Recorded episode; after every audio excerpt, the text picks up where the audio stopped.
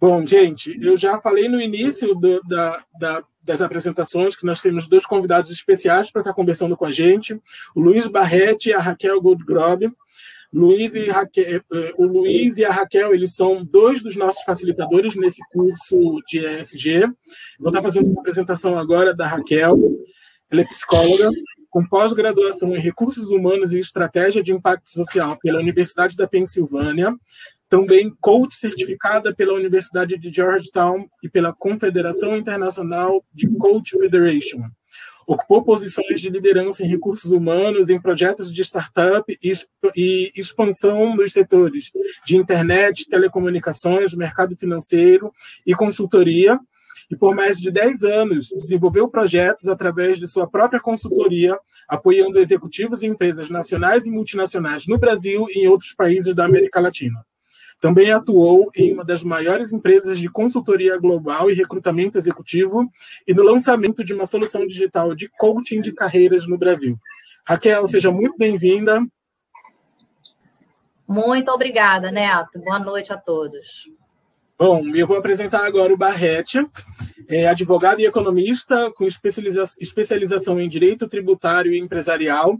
Iniciou sua carreira em uma das maiores empresas de auditoria do mundo e nos últimos 20 anos vem liderando a área jurídica e de compliance de empresas multinacionais é, e nacionais de diferentes setores. É, o Barrete é também conselheiro de administração e vem implantando políticas de governança corporativa, fortalecendo a perenidade e resiliência de empresas e preparando-as aos diferentes desafios dos negócios. É associado e conselheiro formado pelo Instituto Brasileiro de Governança Corporativa. Barrete, em nome da equipe, de, equipe Gera Social, eu também quero agradecer muito a sua participação. Obrigado, Neto. Bom, vamos lá? Vamos lá. Falar um pouquinho aí de governança e aí depois a, a Raquel provavelmente vai compartilhar alguns momentos comigo e falar um pouquinho aí dos profissionais aí que são necessários para essa, essa, essa nova área, vamos chamar de nova área, porque eu quero começar até falando um pouquinho, é uma palavra que virou meio que no corriqueira, né, no, no jargão empresarial principalmente, a governança corporativa, mas ela não é tão nova assim, né? ela começou a ficar mais evidente aqui no Brasil na década de 90, é, mais especificamente em 95, quando foi criado o Instituto Brasileiro de Governança Corporativa, o qual o Neto comentou que eu tenho uma formação de conselheiro de administração. É, e lá naquela época, já algumas pessoas, alguns executivos, alguns empresários começavam a ver a necessidade de tratar a empresa não ser um ser é, afastado da sociedade como um todo, né? Ela tinha que estar integrada com o meio que ela, que ela passava a atuar ou então se relacionar. Então, nesse sentido, a governança começa a ganhar corpo lá naquela ocasião, no meados da década de 90, e o objetivo, basicamente, ela era, era de tentar monitorar e, e começar a incentivar aos acionistas, aos proprietários de empresas, a eles poderem, os conselheiros de administração, diretoria dessas empresas, a eles poderem ter uma, uma relação mais amigável, enfim, mais próxima do que a gente hoje em dia ouve muito falar nesse, nesse, nesse mundo de governança, que são os stakeholders, né?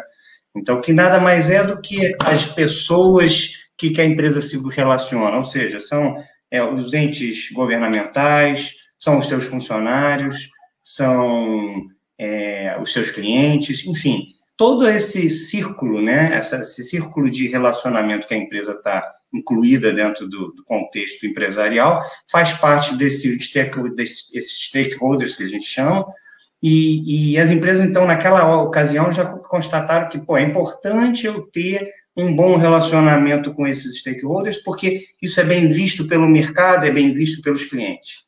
Nessa ocasião, começa então a se falar muito, a gente estava na década de 90, 92 teve Eco 92 no Rio, então você começa a ter ali o embriãozinho de governança corporativa, que então era uma, muito mais para você ter essa questão de é, transparência, de equidade de informações com os entes com quem elas se relacionavam, mas também começa a se falar um pouquinho de sustentabilidade, da questão social, enfim, começa a ter um, um, um aspecto. A governança ela vem primeiro olhando para dentro, ou seja, as empresas começam a usar aquilo como um mecanismo para introspectivo, interno, de tentar se organizar, de ter controles internos, e isso fica muito evidente no início, final dos anos 90, início dos anos 2000, quando surge o escândalo nos Estados Unidos da, de uma empresa chamada Enron, e ali começa a se ver que tinha que não ter, é, tinha que ser transparente as informações para essa, essa, a sociedade, de um modo geral,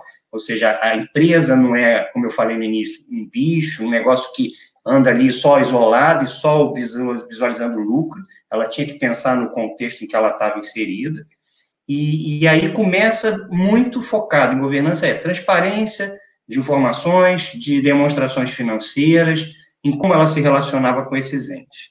É, as empresas percebem, então, naquela ocasião, que a governança é uma, uma passa a ser uma atividade estratégica para ela, é, porque ela tinha que, então, prestar contas, ela tinha que começar a pensar em responsabilidade social, é, e essa, essas, esses novos indicadores começam a, a, a ser importantes para a estratégia para ela visualizar ganhar valor de mercado, ou seja, ela tem uma perenidade perante a sociedade, né? Porque ficava já evidente naquela ocasião, início dos anos 2000, que quem não pensasse nisso, certamente no século 21, que é o século que a gente já está, já, isso ia estar, tá, essas empresas estariam fora do mercado.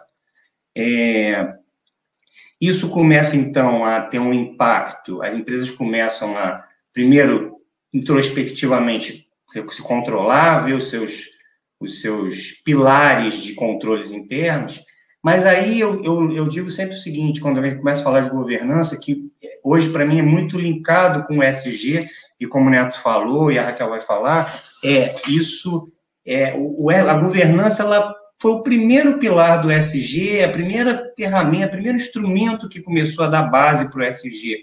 Então, eu até falo, é, para mim, a governança é a porta de entrada para o que hoje a gente tem é, para atender os anseios dos acionistas e da sociedade como um todo, né, em termos de pensando numa empresa, numa companhia. Então, ela, ela é o primeiro, é o pilar, o sustentáculo primeiro para a gente ter as melhores práticas de governo, de, de, de environment, social e, e, e, governance, né? Que é, é, um termo em inglês, eu não sei se todo mundo sabe, mas é um, um, ponto que eu acho que é interessante a gente só dar uma passada rápida. Esse termo surgiu em 2004, é, numa publicação do Pacto Global, com parceria com o Banco Mundial, e então, então secretário-geral da ONU, lá, o Kofi Annan, ele provocou as pessoas, dos, dos CEOs de algumas empresas, a pensar em fatores sociais, em fatores ambientais e de governança, é, vis-à-vis tentando fazer com que as empresas, com isso, não pensassem só na questão de governança para ter ganho de valor dela de mercado, mas também para pensar nesse social, pensar nos seus funcionários, pensar na, na parte sustentável de, de, de ecologia, de, de conservação do meio ambiente, né? Então, é, é, um termozinho que surge lá em 2004, ou seja, como vocês vão vendo que, historicamente, é, a governança ela surge lá nos anos 90, né? E aí ela vem em 2000, assim, ganhando força nesses fóruns internacionais. E daí você começa a ter, quando a gente fala desse, desse pilar governança, que se torna uma estratégia para a empresa, alguns quesitos, alguns pontos que a gente vê claramente que são é, o que, que ele visava, então as empresas visavam naquele, naquele momento. Primeiro ponto que eu destaco dessa questão da governança é, ela, ela pensava na melhora da gestão empresarial. Quando surge a governança, eles pensam, bom, eu preciso ter uma melhoria da minha gestão empresarial. Eu não posso ser um, um, uma entidade que só olha internamente para o seu resultado, não preocupado com a sociedade, não preocupado com seus funcionários e não preocupado com, com os órgãos governamentais, que também, de certa são importantes, né? Então, ela, ela, ela surge pensando nessa melhoria, numa gestão corporativa mais organizada, capaz de ter um pensamento estratégico da sociedade, né? Então, a gente procura a melhora da qualidade de decisões. Aí, o segundo aspecto que vem agregado a isso É quando eles pensam, bom, o que que eu também isso vai me dar algum retorno? Eu tenho que ver, bom, será que eu consigo ganhar algum valor de mercado? Será que eu consigo atrair investidores? Será que eu consigo captar recursos para poder até dar suporte e sustentação para essas melhorias que eu pretendo, pensando em sociedade, pensando nos meus funcionários, enfim. E aí ela, ela, ela percebe, as empresas naquela ocasião, elas percebem que é, essas governanças, esses controles, essas transparências, essas boas práticas de gestão, elas realmente começam a trazer resultados em termos de valorização das ações das empresas de companhia aberta, das que não são companhias abertas, alguns investidores começam a, a ter interesse, você começa a ver naquela ocasião os fundos de investimento, esses private equity, começam a se interessar a fazer esses investimentos em empresas, às vezes até familiares, pra, porque elas começavam a ver que ganhava valor, começava a ter uma, um ganho, é, as empresas capturavam uma boa imagem, uma boa percepção na sociedade, né? E, então, com isso, elas aumentavam o seu valor, e, claro, isso interessa para os investidores, né? Isso dava também um retorno intangível, que ficava muito evidente já naquela época, no início dos anos 2000, que era uma valorização da imagem, né? E você começa a ver algumas empresas que, então, são até criadas naquela época, ou que já vinham jovens ainda de dentro da sociedade. Você vê exemplos como hoje em dia a gente fala de Natura, né? Esse gigante que se tornou, e você vê que é uma empresa que desde sua origem ela se preocupa com essas questões de governança, ela se preocupa com a imagem dela, com respeito à sustentabilidade, com seus funcionários, com a é. sociedade. Oi. Aproveitando isso que tá, você está comentando, né, tudo que você trouxe sobre governança, é, sobre o surgimento do termo ESG, eu tenho uma pergunta para você. É, eu acho que, falando agora de terceira década do século XXI, é, ESG tá todo mundo olhando para isso agora. E é assim, é curioso porque você vê o mercado tradicional se posicionando a respeito, uhum. é, mas você vê também modelos de negócio que não são tradicionais olhando isso também. E o que, que você acha que seria o, o principal fator de, de todos, todas as pessoas estarem olhando agora ESG? Ô Neto, eu, eu acho o seguinte, para mim, é claro, esses pontos que eu estou levantando para vocês aqui, estou trazendo, são vários pontos. Quer dizer, as empresas todas já começam a perceber, inclusive as tradicionais, você vê empresas de setores que são tradicionalmente conhecidos como setores poluidores, setores que não pensam muito no social, não pensam muito no investidor, no mercado, etc. Você começa a ver que elas começam a trabalhar e pensar em SG o tempo inteiro, né? em meio ambiente, no aspecto social, porque é, elas começam a perceber que essa integração, quer dizer, não existe uma, não, não existe você andar dissociado e só, só vou ter boas práticas de governança, mas não vou pensar no meio ambiente, não vou pensar no social. Isso são coisas inter, inter, que se intercedem, elas são intercaladas, não tem como, elas são juntas, elas são, elas andam juntas. Então, elas começaram a ver o seguinte: eu não consigo fazer só pensar em governança corporativa para poder ganhar valorização de mercado, e eu estou feliz porque eu estou tendo lucro estou dando retorno para o meu acionista. Elas começam a perceber o seguinte: olha, eu posso ter lucro, mas será que o mundo vai estar bem? O meio ambiente vai estar bem? Será que os meus funcionários vão estar bem? É, porque você começa a ver já umas novas gerações, e você faz parte dessa, outras pessoas que estão aqui com a gente no site fazem, quer dizer, é, as pessoas estão preocupadas com o nosso futuro, estão preocupadas com o planeta. Então, não adianta ter uma empresa é, simplesmente ali fazendo o seu tradicional mercado centenário, algumas empresas centenárias, sem estar pensando no futuro de meio ambiente, no aspecto social. Elas têm que estar efetivamente envolvidas com esse mundo que cerca elas. Então, eu não tenho dúvida que a tua pergunta, nesse sentido, é, é claro que elas têm que estar preocupadas. Eu não, não vejo como. E até nesse sentido, que eu estava até comentando ali antes de, de, você me fazer a pergunta, quer dizer, a gente tinha falado valorização de imagem, preservação e aumento do valor, que sem dúvida é a origem, né, a atração de investimentos, de investidores e a preservação e o aumento do valor dela, das empresas de mercado, mas a gente não pode esquecer que é como eu vinha falando, tem os intangíveis, quer dizer, a valorização de, de imagem, é, é, ela começa a perceber que isso é muito importante para a sobrevivência dela, ou seja, para a longevidade dela, porque você começa a ver algumas situações, a gente tem N exemplos, que acho que não vem ao caso aqui, mas no nosso curso aí que a gente vai ter do, IS, do SG, eu acho que é importante, né? A gente tem N empresas que você viu que elas não se preocuparam com isso e sumiram no mercado, assim. Você pega N exemplos de empresas nos últimos, talvez, 30, 20, 30 anos, da, do século 21 para cá, do início do século para cá, que elas desapareceram. E aí você fala assim, ah, desapareceram porque, ah, pô, fizeram alguma operação ruim, fizeram alguma... e por conta disso tiveram um prejuízo, o ano não foi bom, o país não estava bom. Não, não é isso. Elas não se preocuparam com o social, elas não se preocuparam com o meio ambiente, e não se preocuparam com seus empregados, com seus funcionários. Você pegar o SG hoje, para mim, ela é, ela é a reunião de tudo isso que a gente vem vendo nos últimos 30 anos. Tá? Então, por isso, até empresas tradicionais, como você levantou, estão preocupadas. E, assim, dentro desse contexto, porque eu não quero me alongar, eu acho que eu quero dar um pouco, a Raquel falar um pouquinho, e a gente depois fazer o bate-papo, e eventualmente quem quiser fazer alguma pergunta, fazer depois. É, eu acho que o último e grande ponto, que eu acho que até eu vou deixar levantar essa bola para eu acho que o último grande ponto que fez as empresas realmente começarem a pensar também nessa parte do, do SG, do social, da governança, é que elas perceberam que isso passou a ser motivo de orgulho. Aquele negócio que eu falei antes da imagem da empresa, isso, isso fez com que os funcionários delas, que aí muitas empresas começaram até a mudar a nomenclatura dos. Ah, não é meu empregado, é o meu colaborador, é gente. Você começa a ver várias empresas se preocuparem nas áreas de recursos humanos, e a Raquel vai explorar, acho que bem isso, a ficarem preocupadas com esse lado humano, né? Por exemplo, eu hoje em dia sou diretor de uma empresa na área jurídica que a área minha de recursos humanos ela se chama ambiente humano. Ela não é mais. É, e eu já trabalhei numa outra, numa outra empresa que, que era, não era recursos humanos, era área de gente. Então, você começa a ver as empresas preocupadas com isso, com qual o objetivo? De reter e atrair talentos.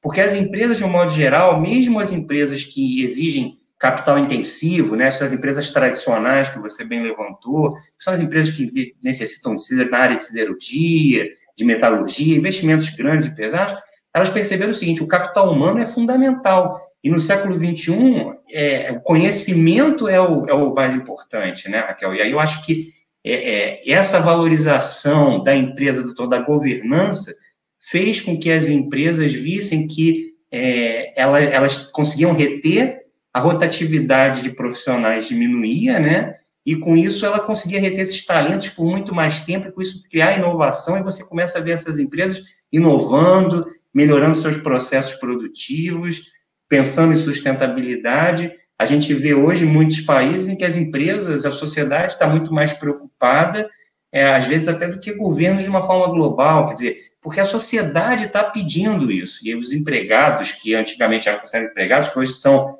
são quase sócios das empresas, porque as empresas começam a ver os funcionários que ela tem como sócios, elas fazem parte, é, sem dúvida estão preocupados. A governança, o, meio ambiente e o social está tá dentro desse contexto.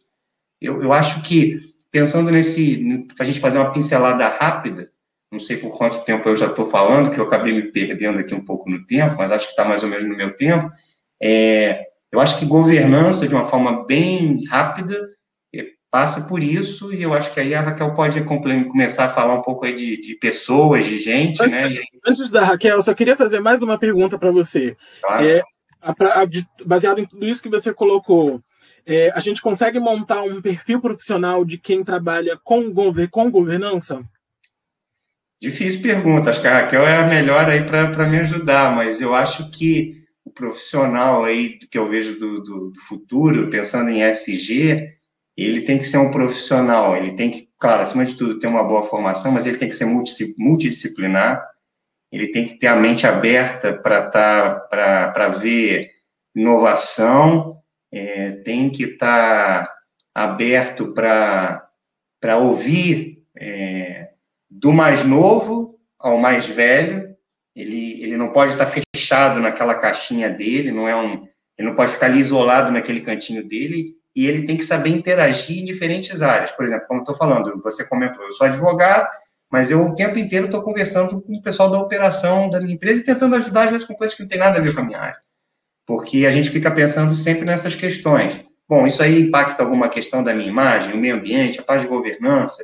E, e como consequência disso, nas empresas, graças a Deus que eu trabalhei, todas pensavam assim, é, o que me faz, por exemplo, nos últimos 20 anos, ter passado simplesmente só por duas empresas, porque por questões efetivamente muito mais pessoais, mas porque eu gostava das duas empresas, as duas eram preocupadas com essas questões do social, do seu, do seu colaborador, é, do seu sócio colaborador, que somos nós que trabalhamos ali como empregados, antigamente conhecido como empregados, mas, enfim, é, eu acho que tem, tem que ter essa cabeça aberta e multidisciplinar, né?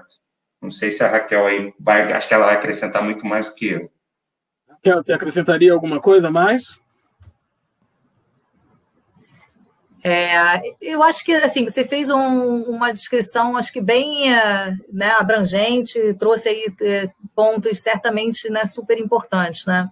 E, mas assim, de uma forma é, geral, assim que eu vejo, né, além né, disso tudo, a gente está falando de uma mentalidade mesmo que, tá, que tem que mudar, né? E, e quem não conseguir né, fazer essa virada né, vai ficar para trás. Né? Acho que é isso que eu acrescentaria aí como um ponto para né, já entrar aí, se a gente vai falar de propósito, né? Raquel, você tem uma... tema. Raquel, você tem uma trajetória é, de 25 anos em RH, em diferentes papéis, é, e uma pergunta: é, quais as transformações que você vê no perfil dos profissionais que as empresas estão buscando hoje? Tá, vamos lá. Bom, é, 25 e um pouco mais. É, mas falando assim até da, das transformações que eu vi acontecer também né, no mercado, acho que é importante talvez fazer esse dar esse contexto antes de, de, responder exatamente a sua pergunta, né? Então assim acho que como o Barretti falou assim tem muitas transformações acontecendo e toda essa onda e, é, ESG mais o evento da pandemia, quer dizer isso é, coisas que já vinham sendo né, faladas e pensadas que estavam muito é, só no discurso e num discurso de, de poucas empresas ainda, né, passou realmente assim a, foi um né, a gente está vivendo aí esse boom né, de, de, de ESG, só se fala nisso é, e, e, as empresas né, perceberam que precisam de alguma forma entender que negócio é esse e elas precisam se adaptar e né, mudar né, suas estratégias também, né, ou repensar suas estratégias em função disso. Só que quem vai fazer isso são as pessoas, né? E, e assim, as pessoas que hoje estão né, em, em, posições né, de, de, liderança, às vezes posições de número um de empresas, em posições de conselho, são pessoas que vêm, né, assim, da, da nossa geração, né, Barrete? É. né? É, não que a gente seja é, velho, né, Raquel? A gente não é velho, não, mas, mas a mentalidade. Somos é. é.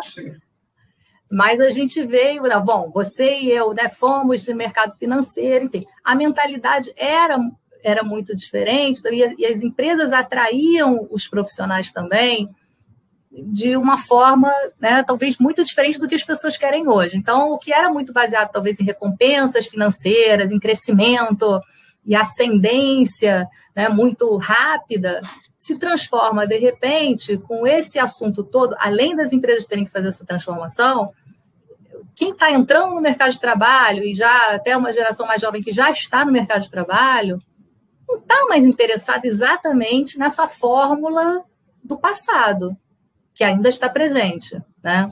Então, as empresas estão se vendo obrigadas também a repensar seus sistemas aí, né, de recompensa, de engajamento, porque várias pesquisas que a gente vem acompanhando, mais recentes, trazem esse componente de que as empresas, as pessoas querem trabalhar em empresas que geram impacto social.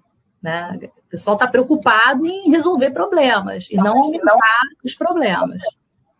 Então, acho que essa né, é, é uma grande diferença. E, assim, os profissionais que hoje as empresas trazem, porque elas têm que unir lucro a propósito, e elas têm que trazer pessoas para esse barco que também tenham um propósito, né, que queiram participar aí de, de, de, alguma coisa, abraçar alguma causa, né, e criar algum impacto até para elas próprias, né, e, para e, para as pessoas, né, em geral, para todos esses stakeholders aí que, que o Barrett comentou também, né.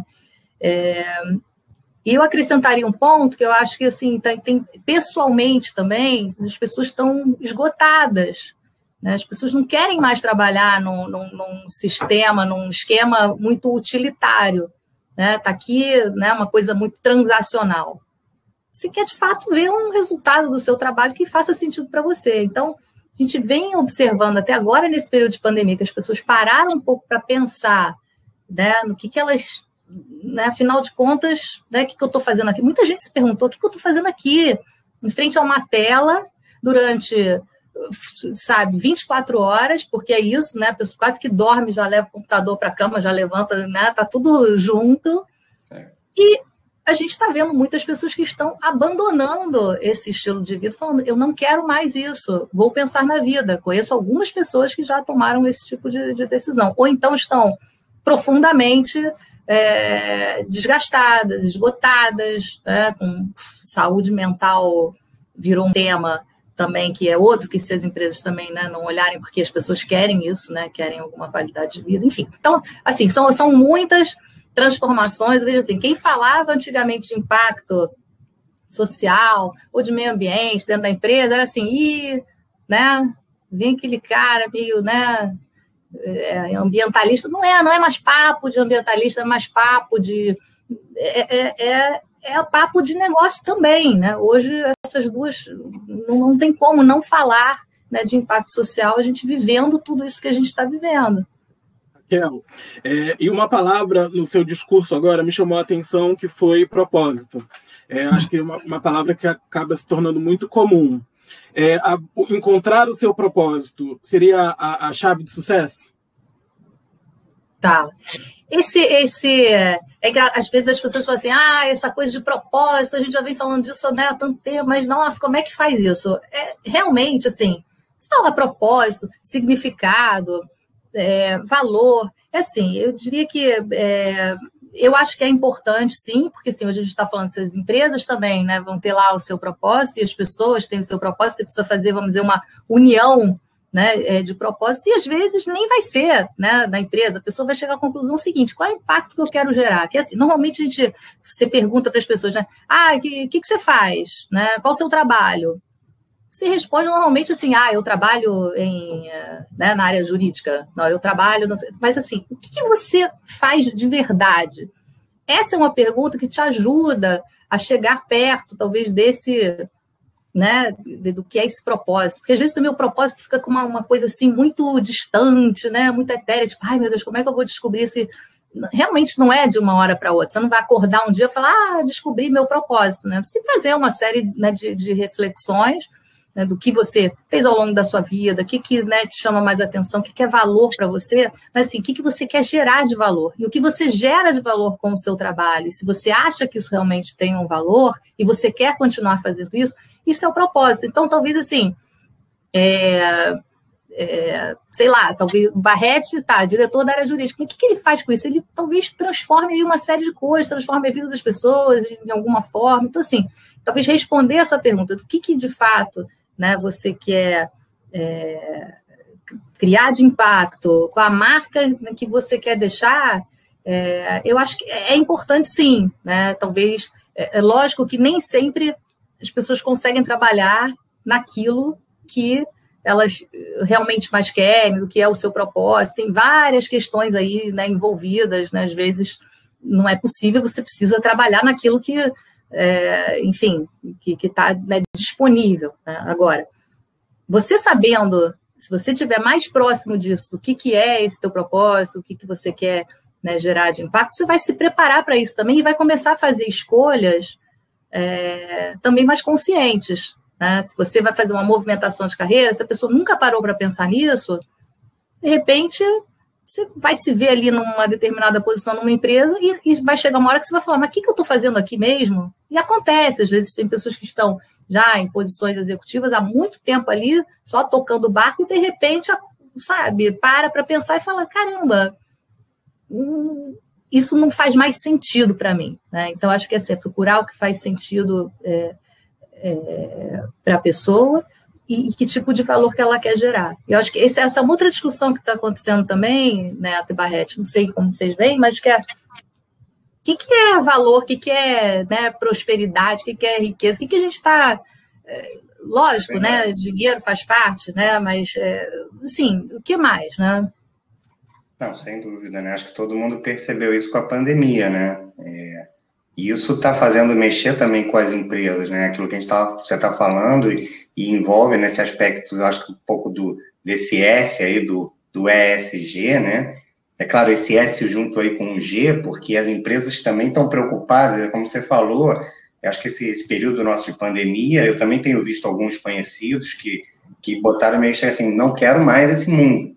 Isso não é mais importante para mim, né? É. E, e, com isso você vê as, algumas empresas, eu já começo a perceber uma preocupação daquilo que a gente já falado da retenção, né? Do, do profissional, do talento que ela tem, até porque isso vai dar perenidade dela para ela ter inovações futuras, porque normalmente esse tipo de profissional, que é o profissional importante, é, é, é o cara que está hoje em dia, é a pessoa que está pensando e fala assim, poxa, eu não quero mais, a pandemia me mostrou que talvez não seja importante, eu quero ter essa qualidade de vida, mas não, por exemplo, você falou ficar 24 horas na frente da tela de um computador, porque antes da pandemia todo mundo se preocupava em. Eu ouvia muita gente falar assim: Poxa, meu sonho de consumo é trabalhar home office.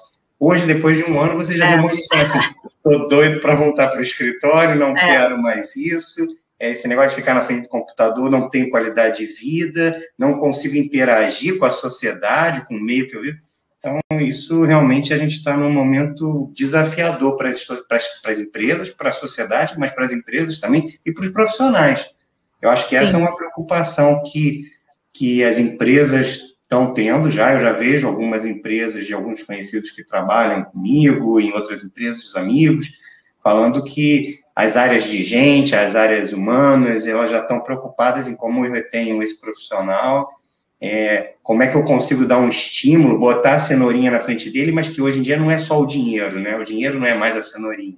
Tem que ter alguma é. coisa a mais para quebrar esse. esse pandemia, eu acho que ela acabou tendo tra acabou trazendo isso, né? Revelando muita coisa, trazendo incômodos, né? E vocês falaram, é, acho que todo mundo acaba tendo um exemplo próximo ou não, de pessoas que foram e que não cansei disso, não quero mais saber disso, e vai é, um ato corajoso de sair, né, e, e de, enfim, buscar o seu propósito e tudo que gira em torno disso. Mas só que tem gente que não, tem gente que acabou continuando por diversos motivos, mas ainda muito numa inclinação pessoal de tentar aliar o que ela faz hoje e poder conectar com o impacto social, com o impacto positivo, mas pessoas que ainda estão em seus empregos tradicionais e lidando com seus dilemas. É, o que, que a gente poderia dar de conselho para essa pessoa que ainda está numa empresa tradicional e que, por tantos motivos, é, não tem é, é, essa. Não que não tenha coragem, mas que realmente, dentro do seu contexto, ela não pode não sair. Possa, é. Que conselho a gente daria para essa pessoa que tem esse interesse de aliar o que ela faz com algum tipo de manifestação de impacto social, de impacto positivo? Uhum, tá. Acho que sim, de uma forma geral, até não, não somente quem está querendo só gerar impacto positivo, mas fazer alguma coisa diferente. É, acho que qualquer transição a gente pode fazer também de onde a gente está e fazer uma coisa gradual. Então, digamos, então no caso da quero gerar mais impacto social, buscar talvez dentro da empresa algumas oportunidades de fazer isso, grupos, né, ou até liderar, sugerir a criação de um determinado grupo. A gente eu já vi isso acontecer em algumas empresas e, e tem acontecido cada vez mais das iniciativas virem de baixo para cima. É, todo mundo, dizer, forçando aí um, um certo movimento. Então, ah, sei lá, vamos né, reduzir plástico, vamos, enfim, tem, tem uma série de uma coisa mais organizada ou iniciativas né, mais isoladas. Mas assim, isso é uma, vamos dizer, uma forma da pessoa começar a ter esse, esse, esse contato né, e essa experiência é, mais voltada para essa geração de impacto. A outra forma é muito através de, né, de voluntariados também, que eu acho que é bem viável. Hoje, que não falta é organização né, social precisando né, de ajuda, de braço, tem muita coisa bacana acontecendo. É, e, uh, bom, empreender também, né? Então, a gente vê hoje pessoas, aqui, assim, essa dupla jornada, ela é muito pesada, mas é viável, né? Dependendo do, do que a pessoa queira, enfim. É, mas, assim, é buscar também conhecer né, quem está mais nesse ecossistema, né, diferentes, e ampliar um pouco, né?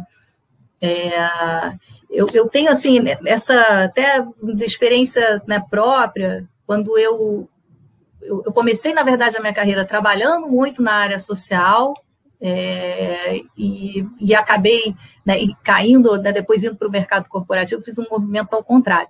E sempre fiquei com aquela coisa, puxa, mas né, eu, eu quero voltar a fazer alguma coisa né, que eu, era um trabalho que eu realmente eu gostava muito de fazer, é, mas que para mim não era sustentável naquele momento. Então, eu fui né, fazer um, um, esse curso de estratégia de impacto social que você comentou, e assim, é, eu conheci um mundo, né, como se fosse assim um mundo paralelo, que eram pessoas do mundo inteiro fazendo projetos sensacionais e assim coisas inimagináveis, é, resolvendo problemas e, e, e, muito e grande parte desses problemas que as pessoas decidiam resolver eram problemas que elas vivenciavam ali no entorno, né, na comunidade que elas viviam, enfim. É, então, as ideias também né, de, dessa solução aí de problemas surge muito daquilo que, que a gente está vivendo e do que move a gente. Né? Então, assim, acho que até uma forma de pensar mais também como gerar né, esse impacto e, e, em que área específica, talvez né, dar uma olhada também nos objetivos de desenvolvimento sustentável. Né? Problema é o que não falta, né, e áreas assim para gerar impacto né, socioambiental né, também. Então, assim, acho que tem são, são diferentes caminhos. Então, não precisa sempre ser uma transição aí radical. Né? Então, acho que assim é buscar mais conhecimento. E uma coisa que eu acho que, e falando desse perfil do, né, do profissional atual, é sempre buscar conhecimento é, fazer sua própria curadoria de conteúdo também, né? não é só fazer curso, é importante, claro, né? é bom, dependendo né, do tema, você não sabe, você vai conhecer pessoas também, enfim, tem uma série de né, ampliar seu, seu network e tal. Mas buscar aprender sempre, não parar, né? Isso que a gente fala hoje de que é, as pessoas têm, e as empresas também querem isso, né? Também estão buscando esse perfil de profissional, que tem essa visão mais protagonista da própria carreira, do próprio aprendizado. Então, assim, não, não tem mais aquela coisa de, ah, vai entrar na empresa e vai estar, tá, né, como era lá atrás, né, Barrete. É, é. Nem sei, né, no mercado financeiro não era assim, não. Mas né, tudo ali, né, agora é ótimo, aqui sua carreira, você vai entrar aqui, você vai estudar isso, você vai fazer o treinamento tal. E isso também está mudando. Então, é, é ter esse, esse, esse interesse e, e, buscar continuamente ter essa iniciativa de, de, de traçar aí o próprio caminho, que às vezes vai ser continuar dentro da empresa, às vezes não. Né? É, então, mas precisa fazer um, um, plano. Eu digo que é bom ter um plano, fazer um planejamento dinâmico. É tudo tão rápido, aí você faz lá um plano hoje, daqui a três meses, né? sei lá o que mais pode acontecer, né? E, e, e aí você tem que né, mudar seu plano todo de novo, fazer uma adaptação, mas de alguma forma, assim, é intencionalmente pensar nisso. Peraí, mas o que, que eu quero? Se eu quero uma determinada coisa, será que eu estou no caminho certo ou preciso é, me preparar de alguma outra forma? De que forma é que é essa que eu me preparo? Com conhecimentos, com experiências, com contatos novos, né? Tem uma série de, de ações que tem que funcionar em conjunto. Mas eu tenho visto também, Raquel, que você está falando, concordo 100%, e eu tenho visto isso, um ponto que você falou que me chamou a atenção, e eu concordo, eu tenho visto muito esse movimento de baixo para cima. Uhum. Eu tenho uhum. visto esse movimento de voluntariado dentro de empresas, é, na empresa mesmo que eu estou hoje em dia, foi criada uma comissão de voluntariado da base. E isso explodiu para cima, a tal ponto de que, pô, agora a empresa começa a perceber, é aquilo que a gente está falando sempre do SG, né? Quer dizer, a empresa vê que, poxa, se ela não se movimenta, você consegue já dentro de uma gama de colaboradores, você já vê esses colaboradores se organizando para provocar esse voluntariado de, de por exemplo, eu, a gente teve uma situação não tem muito tempo, antes da pandemia, que o pessoal se organizou para atender uma determinada comunidade próxima a um determinado local que a gente atendia. E aí foi, bom, o que, que esse pessoal está precisando? Ah, eles estão precisando de reformar as casas, tem problema de filtração. E teve uma galera de, de vários setores que você começa a ver que se movimenta, é, vamos no dia tal e tal, no final de semana, fazer aquilo. E a empresa começa a perceber, começa a valorizar esses profissionais e elas começam a se sentir, esses profissionais, prestigiados mesmo sem uma promoção, como você falou na nossa época, a gente entrava, ficava pensando, ah, em tal tempo eu vou estar nessa posição, em tal eu vou para aquilo. Né? Não, elas começam a ver que elas dão valor a essa questão de é, poxa, eu fui valorizado e prestigiado pela empresa pelo movimento que eu comecei a organizar. Isso eu Sim. vejo muito hoje em dia. Eu tenho visto muito. É, e é, é, é possível mesmo. Gente, tem uma pergunta aqui para você. É, a segunda década do século XXI, em especial no Brasil, ela é marcada pelos grandes desastres ambientais né, que houveram nos anos anteriores. E de que forma você vê que isso impacta a governança de uma, de uma empresa? Totalmente. Você, você falou aí, a gente teve aí nos do, de, 2010 até agora, 2020, 19, dois, né? dois grandes desastres, né, que é no público, todo mundo viu, na área de mineração, e você vê o impacto que causou em, em empresas que tinham governança efetivamente é, instalada e, e, e, bem, bem trabalhada, bem estruturada. Mesmo assim, você vê que você vê a importância do, de que essas empresas por elas já terem uma estrutura preparada, já vinham trabalhando isso nas suas, nas suas bases já há anos, né? Você vê que elas rapidamente conseguiram se recuperar e, e você percebe que teve aquele impacto, claro, natural de um acidente num primeiro momento, como as que a gente viu, mas você consegue ver rapidamente que nesses dois episódios mais recentes que a gente tem aí, de 2015 para cá, de acidentes ambientais, você vê que elas conseguiram se rapidamente se reestruturar, se reinventar em algumas coisas, porque elas tinham aqueles pilares básicos. Elas tinham a governança bem, bem estruturada, com falhas. É difícil você ter uma governança 100% eficaz, numa, principalmente se você estiver falando de uma grande empresa, né? É uma empresa de um porte menor, às vezes é um pouco mais fácil controlar. Uma empresa grande, como as que a gente tá, tem ciência de, de, desse tipo de acidente, e aí não só no Brasil, mas mesmo no mundo, empresas petroleiras, você vê que essas empresas elas têm aquele primeiro impacto natural de perda de valor, e aí você está falando só na questão de valorização monetária, econômica, de ações de bolsa, aquela coisa toda, mas como elas têm já se preparado, já há algum tempo vem trabalhando nesse sentido de governança, você vê que seis meses depois elas conseguem recuperar, você já começa a ver que os investidores, a sociedade já começa a ver e elas começam realmente, agora mais do que nunca, você vê que a governança está bem, em alguns campos tem as falhas, você vê que ainda tem as, as falhas que não é, não é, não é pontual, é meio que até normal, ainda tem necessidade de aprimoramento de governança interna, de controles internos, mas você vê que elas focam mais ainda no, no, no, no E aí do meio ambiente, né, no environment, e no social, porque elas percebem que isso, mais do que nunca, esse intangível está crescendo de uma forma que essa, essa geração, que é uma geração que não é a minha da Raquel, mas é uma geração que pede, quase que clama para que isso tenha, tenha um valor, né? Você vê isso claramente. Então, os acidentes, eles, eles são alertas para mim que a gente ainda enfrenta empresas como a gente está falando, setor petroleiro, de mineração, que são empresas daquele tradicional que você falou no início, mas são empresas que, embora elas tenham, venham trabalhando, elas ainda têm coisas a melhorar, ainda têm a aprimorar, e eu acho que o G do S, do ESG, ele já vem bem trabalhado, porque a gente está falando de quase 25, 30 anos. Mas esse E e esse S é uma percepção mais recente. E elas estão correndo atrás desse prejuízo, porque elas, elas acho que elas não pensavam que esse, essa virada de chave ia ser tão rápida esses acidentes eles só têm acelerado.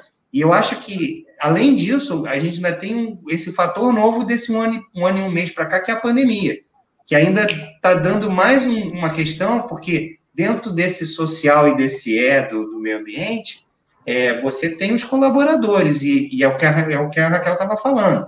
Elas começam a ter que se preocupar também de, pô, vem cá, eu tenho que preservar esse meu meio ambiente interno, né? essa equipe que trabalha comigo, e que e sem ela eu não vivo, eu não tenho a perenidade, eu não crio valor, eu não dou, eu não crio valor para os meus acionistas, para a sociedade, eu não gero riqueza para essa sociedade, né? Então, é, elas é, elas estão correndo muito atrás do prejuízo, você vê, mas assim, eu percebo que as empresas que tinham esse G do governança bem estruturado, elas estão conseguindo rapidamente se organizar. Isso aqui. A grande dificuldade que eu venho percebendo, e acho que a Raquel pode confirmar isso, é realmente a formação desses profissionais, porque ela precisa de profissionais no mercado com esse pensamento mas que tenham essa, essa qualificação para isso. E essa geração nova está vindo aí, ela tem que estar tá preparada para isso, né? Ela tem que estar tá conectada com essa nova realidade. Antes de fazer uma pergunta para Raquel, eu queria só fazer mais uma perguntinha para você rápida. É, você falou né, que essa percepção do ambiental e do social acabam sendo percepções novas, né? não que isso não fosse uma preocupação das empresas, mas nesses critérios ESG elas são percepções mais recentes. Você falou lá atrás da governança, dessa percepção de governança né, vindo desde os anos 90 até agora. É, faz sentido eu entender a governança como o, o, o fator mais de mais relevância dentro dos critérios ESG? Por, não, por é, não, não, Neto, se, se a gente parar e olhar um pouquinho, porque eu falei um pouquinho atrás, eu não acho que o G da governança é mais importante que o E e o S. É que o G foi o primeiro. Ele foi a abertura de porta, como eu falei. Ali, as empresas, porque naquele momento, as empresas, lá nos anos 90, elas estavam preocupadas, como a Raquel falou, que era um pouco ali o início da nossa carreira ali, né, Raquel? Ali as empresas estavam preocupadas com a grana, com o lucro, é, tinha, começava a ter um pouco a preocupação com esses funcionários, com esses colaboradores, com essa equipe. Começa a surgir naquela época os programas de participação de lucros nas empresas aqui no Brasil, lá fora, mas era uma coisa que elas ainda botavam esse E e esse S meio que num plano secundário. Primordial ali, elas primeiro começaram a fazer meus controles, minhas demonstrações financeiras, vou atrair investidores. Então, essa era, era era o, o retrato daquele momento, né? Agora, com, com o século XXI, tecnologia, conhecimento, alta velocidade de você ter as informações, elas começaram a ver o seguinte: olha, pô, não é só isso. Então você começa a perceber isso claramente do, do, do, início do século, mas principalmente eu acho que do final da primeira década, entrando de 2010 para cá, você começa a ver esse negócio com o advento do crescimento da internet, da comunicação, as empresas falam assim: caraca, o, o S e o, e o E do meio ambiente ficaram muito evidentes, muito claros. As pessoas começam a preocupar e ver assim, cara, esse celular que eu estou usando, será que essa empresa está preocupada com, com a mão de obra que ela contrata? Essa mão de obra é escrava, não é escrava? É, qual a preocupação que ela está com aquele local? Você começa a ver uma pressão grande, por exemplo, países como a China, quanto que ela paga para o funcionário dela? Entendeu?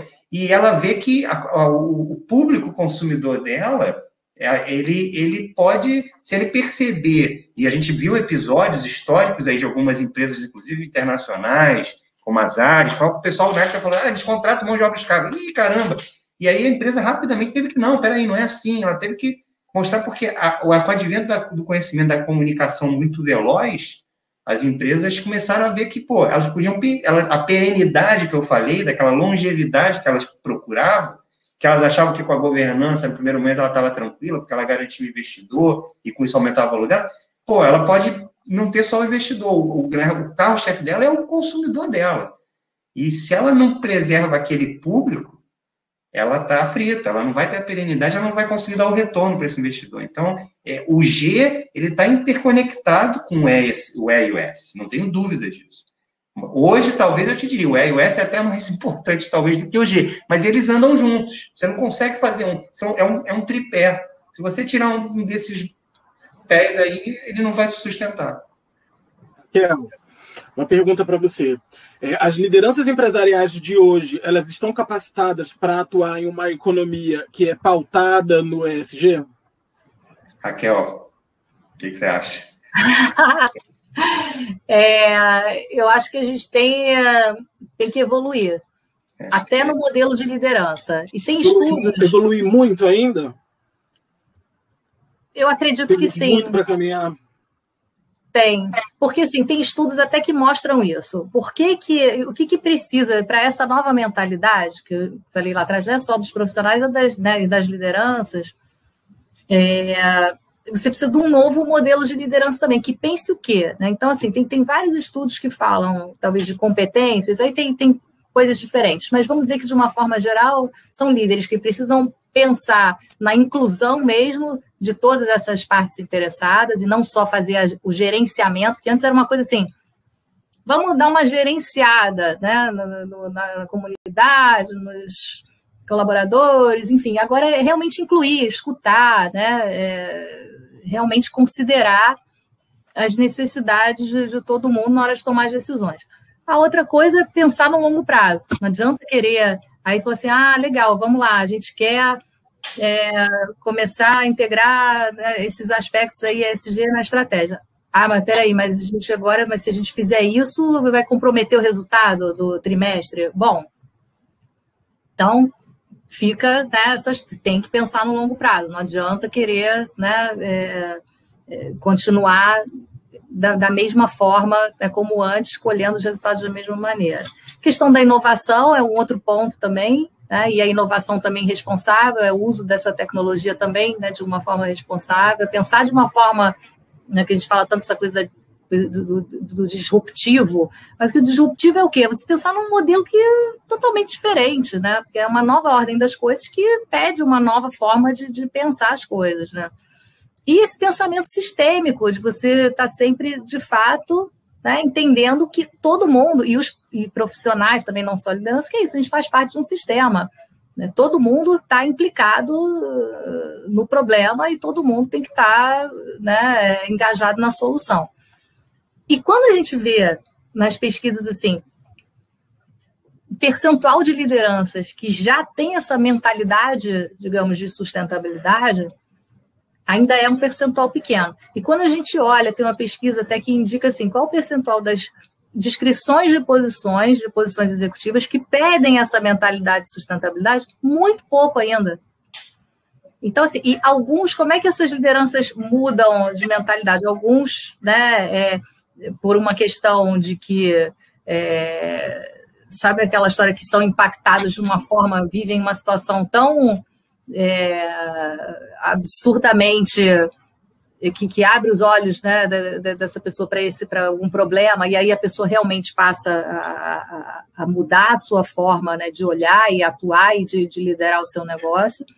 Né? Outras simplesmente né, vão pensar, tem muitas lideranças hoje que estão virando a chave por conta mesmo dessa é, pressão né, cada vez maior, até mesmo né, de, de mercado financeiro, acho que isso foi, já vinha essa coisa, como o Barretti falou, consumidores, colaboradores e tal, mas agora o mercado financeiro está tá, tá vindo pesado, né? Então, assim, são muitas formas de, de, mudar a mentalidade, mas o fato é que a gente ainda tem um longo caminho pela frente, na minha percepção, e do que eu né, leio de pesquisas e converso né, com, com as organizações. Gente, é, eu imagino que nós seríamos capazes de ficar horas aqui falando, né? É porque é, eu tenho aqui até um roteirinho, mas só que vai surgindo pergunta, porque é muito rico, né? Você acaba conectando tudo que vocês falaram aqui com diversas áreas de conhecimento. Eu, por exemplo, que venho do branding, né, de gestão de marca, assim, a cabeça ferveu aqui de coisas que vocês trouxeram, porque é, é exatamente isso, é transversal, é interdisciplinar. Você consegue conectar com muitas coisas. É, eu mais uma vez eu quero agradecer muito a, a disponibilidade de vocês de estarem aqui com a gente. Foi um prazer enorme enorme tê-los. É, eu me sinto muito honrado, né? A Suzana que estaria aqui. Eu estaria aqui de qualquer forma, mas eu fico muito feliz de estar aqui interagindo com vocês. É, acrescentou muito é, aquilo que eu falei ainda agora, né? Você vai conectando com tantos outros assuntos e quando você vê, você sai cheio de anotação, e eu acho que esse momento aqui acaba sendo muito valioso por isso, né? Pelos insights. A gente tem aqui a, a, a Janaína fazendo uma pergunta, eu vou tentar colocar para vocês. É, bem rápido, porque a gente já está quase chegando no tempo. É, com a pandemia, o comportamento dos stakeholders mudou. Clientes não compram mais como antes, a cadeia produtiva dos fornecedores teve adaptações, os empregados estão em home office. Como, como esses impactos estão alterando as estratégias do ESG? Quer, quer falar? Ah, eu, assim, eu, eu, vou falar um pouco. Eu, eu acho o seguinte, Janaína, né, que fez a pergunta, né? Foi Janaína. Janaína, eu não acho que, quer dizer, as estratégias, a pandemia, para mim, é aquilo que eu falei, ela está acelerando esse processo do E e do S, tá? As empresas estão tendo que se adaptar a uma realidade, e aí os seus colaboradores, as suas equipes, elas estão tendo que se adaptar a uma realidade nova que é ter essa equipe trabalhando de casa e se preocupando em continuar é, atendendo bem os seus, seus consumidores, os colaboradores de uma forma geral e a própria sociedade. Então, assim, eu vejo claramente nesses últimos 12 meses uma, uma adaptação até que surpreende, pelo menos nos setores que eu, que eu já trabalhei, que eu, eu acho que elas estão, as empresas estão saindo bem, mas elas, elas estão, como você mesmo comentou, Neto, no início, e a gente vem conversando aqui nessa última hora, é, elas estão com isso, é, vendo a necessidade de se aprimorar e aprimorar as suas estratégias, né, pensando nesse futuro de, de, de perenidade, da perenidade da, da, da operação, elas estão vendo que elas têm que acelerar, porque essa nova realidade, esse novo mundo que surgiu desse ano para cá, e que vai sair, a gente vai sair diferente do que era quando a gente entrou, é, elas estão vendo que o E e o S é importante, por isso a gente passou a ver aqui, nós estamos aqui em algumas pessoas, a gente começou a ver em vários dos, das redes sociais que a gente atua ali, convive e compartilha informações, vários cursos, vários bate-papos, como a gente está tendo hoje, falando sobre SG, porque elas começaram a ver a necessidade de melhorar e de aprimorar. Isso se tornou realmente um ponto de estratégia para as empresas, não tenho dúvida. Por isso você começa a ver, e eu acho que isso vai refletir diretamente no, no, no dia a dia da Raquel, em busca de profissionais, de lideranças, e os profissionais estão tentando. Então, muita gente começa a assistir lives como a nossa aqui de hoje, começa a participar de cursos, começa a se preparar e entender a filosofia ESG, porque elas sabem que isso vai fazer parte da estratégia desse novo mundo que a gente vai sair, que não é esse agora, a gente está vivendo uma transição do que era o antigo, que a gente vinha, mas em passos lentos, e agora a gente está numa velocidade quase da luz aí, rápida, e vai ter que sair com, com esse pessoal preparado, mas é fundamental na estratégia. Gente, mais uma vez, muito obrigado pela disponibilidade de vocês estarem aqui com a gente. É, como eu falei. Eu te agradeço, Neto. É, como eu falei, essa live está sendo gravada. A gente vai estar disponibilizando através das nossas redes sociais, arroba Gera Social no Instagram, Gera Social no LinkedIn e gerasocial.org. É, é possível você ter acesso a esse conteúdo gravado, e não só esse, todas as outras lives com diversos assuntos que nós já fizemos. Bom, gente, boa noite a todos. Foi um tê-los aqui e até a próxima. Obrigado, tchau, tchau gente. Boa noite. Boa noite. Tchau, Barreto. Tchau, tchau. Boa noite, pessoal. Obrigada. Um abraço, tchau.